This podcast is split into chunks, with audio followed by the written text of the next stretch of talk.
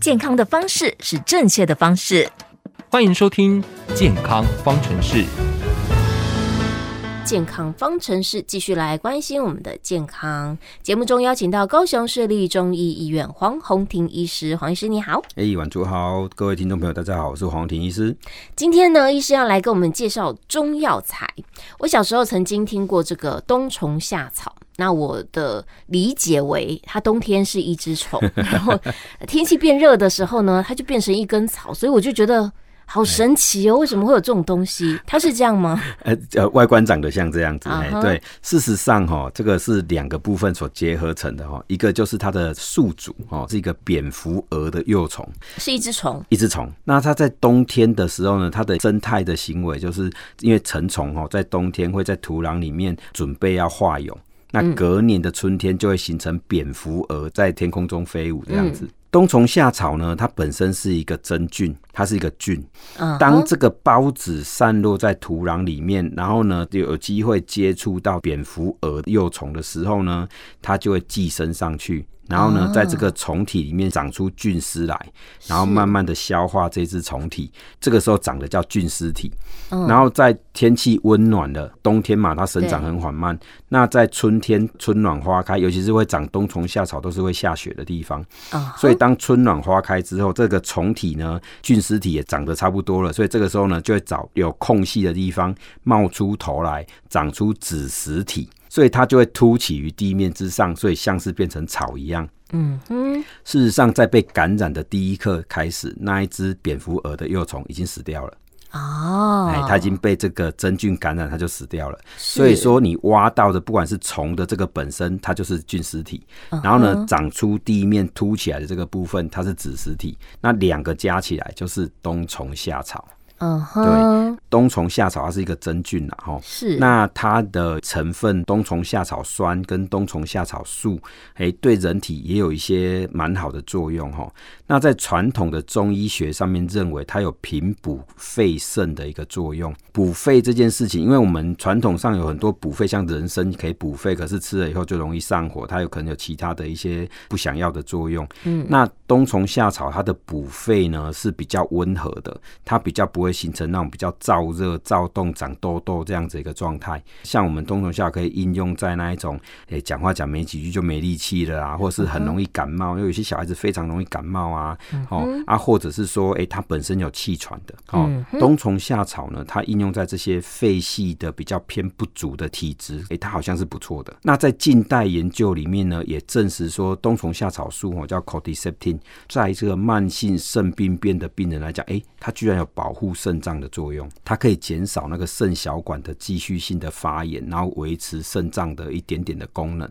所以说，用在这种慢性肾病的病人来讲，它可以延缓进入洗肾的时间，嗯哼，这就很特殊了哦。是，所以说，自古就认为它平补肺肾，然后从近代研究才发现，哦，它的补肾还这么厉害嗯哼，哦。所以说，早期哦，它就不是一个便宜的东西。是对刚才讲到了，你又要在雪地里，嗯，然后又有蝙蝠蛾对的幼虫对先生在这里。对然后在这里静静的等待哎，然后还有孢子来落在这里，刚好碰到它，对然后寄生在它身上。对。以几率来说，这真的蛮低的。哎对对对对，所以这问题来了，因为这几十年来的一个滥采哦，造成的一个结果就是因为价值很好嘛，对，所以当你越多人去采的时候，它的野生的数量就一直减少。是那你一旦没有野生的冬虫夏草的孢子，那怎么可能会产生新的冬虫夏草菌？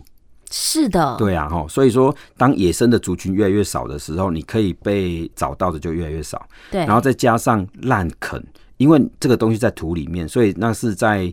青海、西康、新疆这一带的当地的居民哈、嗯他们是去土壤里面挖，所以他有可能把原来活着的蝙蝠蛾给挖到死掉。是，对啊，所以说活的蝙蝠蛾也变少了对啊，这个菌也变少了，嗯所以最后产量就下降了。是，对，现在很讽刺，因为我还记得民国九十五年、九十六年，我还在当学生的时候，嗯那个时候是这个冬虫夏草的一个最高峰的价格的时候，因为那个时候大陆的经济也起来了，对，所以他们内销都不够，怎么可能会流到外销？嗯，所以那个时候我听到最贵的行情是一市斤，大陆的一市斤就是五百公克，哼好、一市斤五十万台币。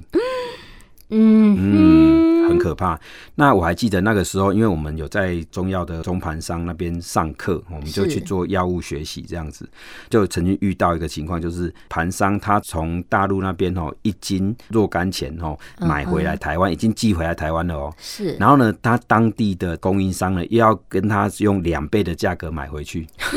哎、我都已经买到了，买到哎我手里了，对，你啊还要买回因为去？当一定有人开更高的价格买啊。是，对啊，所以当大陆的经济起飞的时候，这一种高贵药材价格哦，真的很很夸张。涨到这样子的地步，对啊，结果也是，我觉得也是因为这样子，因为它真的太贵了，对，所以说那个时候呢，哎、有有志之士就想说，那台湾香菇、杏鲍菇、柳松菇、五菇一大堆菇，我们都养得出来，对他们都是真菌啊，那我们台湾能不能养冬虫夏草菌？对，因为这样子理论上来说，只要有这个蝙蝠蛾的幼虫、哎、不啊，用，另啊啊也不用， 对耶，不用哎、就我们知道了它的原理，对。所以可以依照这个原理去设计那个环对境。他只要把培养基设计好，然后有啊某些特定的东西，他把它设定好以后，他只要取得这个孢子，对注意哦，真菌都会产生孢子啊。对它只要取得这个孢子，我就可以在培养基里面让它正常的、自然的长菌出来。是哦，所以现在台湾自己是可以培育的。对，我们在当时比较早有发表的应该是台糖。啊哈，那台糖曾经在一起的台糖简讯里面哦，他有提到说，诶、他们用这个培养皿栽培出来的这个冬虫夏草，它萃取出来的冬虫夏草素，它的含量居然比野生的，就是天然的还要高。哎、有时候我们会有一种迷思，嗯好，觉得野生的比较好，嗯哼感觉它比较怎么说呢？嗯比较自然。 啊、其实是我是觉得是年份的关系啦，像很多药材其实人工栽培有一定的年限，因为到了一定年限要采收嘛，对不对？在它的 CP 值最高的时候采收才是最理想的。比如是说我们常听到的高丽参是六年生，嗯为什么六年生最好？因为在第六年的时候，它形成人参皂苷的速度比是最好的、最理想的。嗯哼，所以难道第七年的人参就不好吗？没有，只是在第七年的时候，它形成人参皂苷的这个速度就下降了。啊，对，所以多种一年，它并不能形成比在第六年的时候起了更多的人参皂苷的时候，是那这把它定在第六年是最好、最理想的，是 CP 值最高。对对，所以你在市面上看到高丽参都是六年生，哦，懂哦？所以难道十年生就不好吗？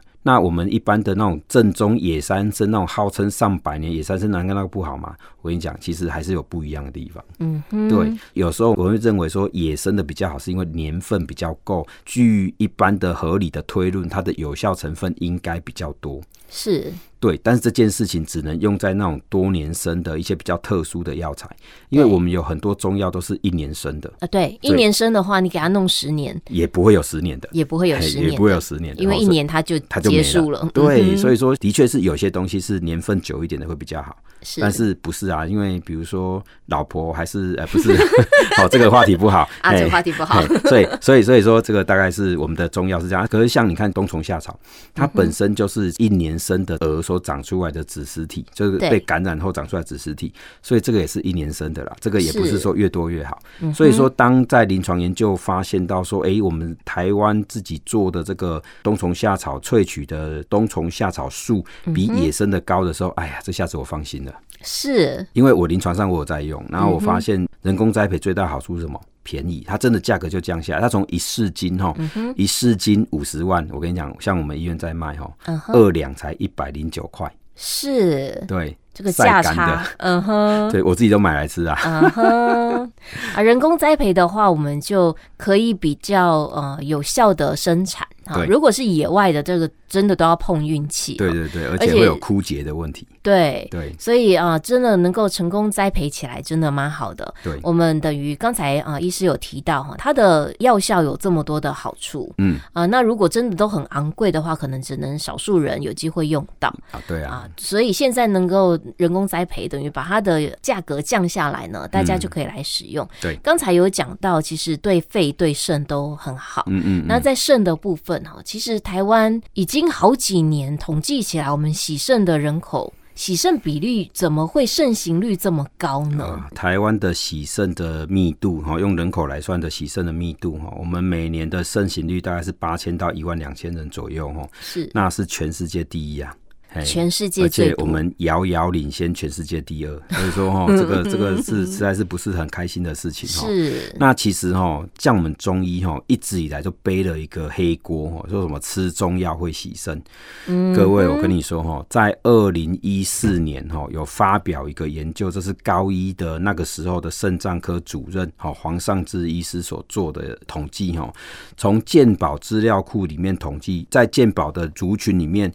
没有吃中药的跟有吃中药的慢性肾病的病人，他进展的一个情况。嗯我跟你讲，有吃中药的慢性肾病的病人会比较好一点，嗯，他进入到洗肾的速度、年限都比较长一点。是对，所以说吃中药保护肾脏这件事情，这是合理的。而且从台湾一百零八年开始，就有慢性肾病的一个专案在进行，病人吃中药，然后来做慢性肾病的一个防治。那这个专案它的成效是告诉我们说，对病人肾脏的保护是有效果的。哎，是，所以说吃中药保护肾脏，我现在要大大声的这样讲哦。嗯那过去背黑锅是因为很多病人是吃中草药，他不是吃中药，他是对厝边隔壁欧北靠靠诶，家己装在家啊。是，对你啊现在就是听什么人报啊？哎一对架五告喝安诺相对回对对哈，可哎能呀降血压、降血糖、冲下哦哈这个这。个我很头痛啊，这个嗯草药它就不是中药喽，对中草药虽中草然药差跟一中个药字是不一样的，是不一样是不真的不一样，因为很多它没有人被管制啊。对，其实都是一个印象。啊对可是我们真的要用数据来说话，对，真的去衡量跟长时间的来看它的统计结果。嗯，呃，其实中药呢，它是能够缓解。假设你本身有肾病，嗯恶化到洗肾，它其实是有个进展的。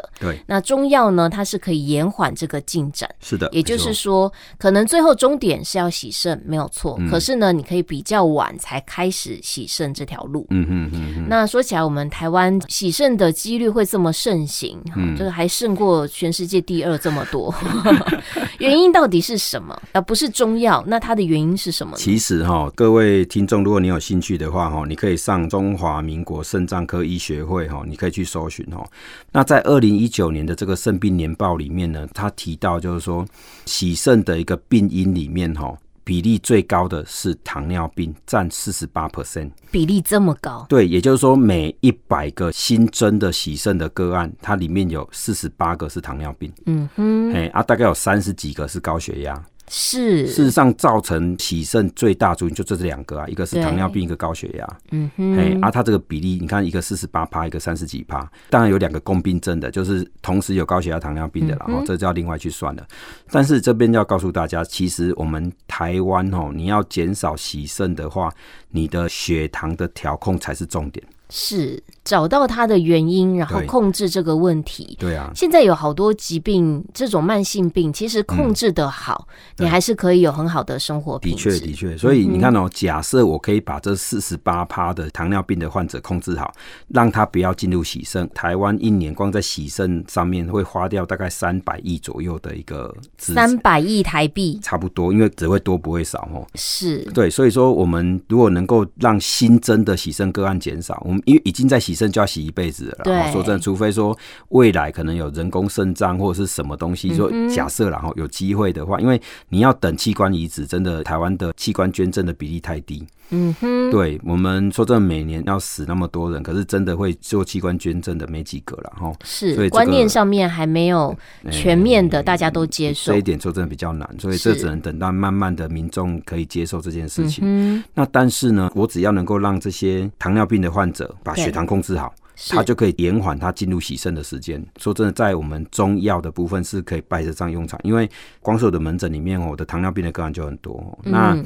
我们常常就可以把他的血糖尽量的控制在某一个范围，但前提是病人自己要自爱啦。对，如果他要乱吃东西，我也拿他没办法。所以，当他可以自爱，自己控制自己的饮食跟运动、作息，然后再加上中药、西药的结合治疗，其实把糖尿病控制好这一件是没问题的。是肾脏控制好了，假设血压也控制好了，那我们就可以把台湾将近八成的洗肾个案给控制下来，就是即将进入洗肾个案控制下来的时候，我们的全民健保的一个压力才会减轻啊。是，对呃，啊现在真的我们的慢性病好多、哦，嗯嗯，呃，盛行率其实也很高。对嗯这也许跟我们的饮食习惯，还有我们的医疗资源很充足有关系。是啦，呃，确实看到一些文章有讨论到，国外就是很多时候他们不选择洗肾，是因为没有那一个对医疗制度可以去支撑这件事情，嗯对因为没错很烧钱嘛。没错你看一年要烧三百亿台币，对啊，有些地方它根本没有那个条件哈。嗯，所以我们现在能够做的就是检视一下你的生活习惯。如果嗯你已经有糖尿病，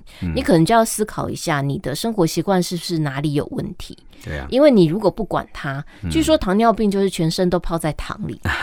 可以可以这么说哦，所以血管会容易增厚，这个血管壁会增厚啦，我们的水晶体容易雾化啦，脑部的功能会受到影响啦，肾脏功能会受到影响啦，器官像心脏功能也会受到影响，所以真的是这样，像泡在糖水一样啊，所以能怎么样控制下来，这是真的是一个重点，哎，是，所以如果你本身啊、呃已经有这个疾病，或者是诶长期的监测自己哈，嗯包括现在有一些朋友其实每天都会量血压，嘿，就注意自己身体的一些指数，嗯在嗯疾病发生之前，嗯我们就要延缓它。嗯有些疾病确实现在慢性病一旦出现之后，你就是余生都要跟它共存。好，嗯那你就可能要花很多力气跟很多的就医。那我们现在要做的就是健康的生活，把健康的时间呢拉长一点，好，嗯对疾病对出对现的时间晚一点。对啊，那喜肾也是一样哈，对所以对对我们在单元中就是一直跟大家来分享一些健康的知识跟常识，希望大家养成一个健康的生活态度。对今天节目中我们谢谢高雄市立中医医院黄宏庭医师，谢谢您。哎，谢谢婉珠，谢谢我们的听众朋友。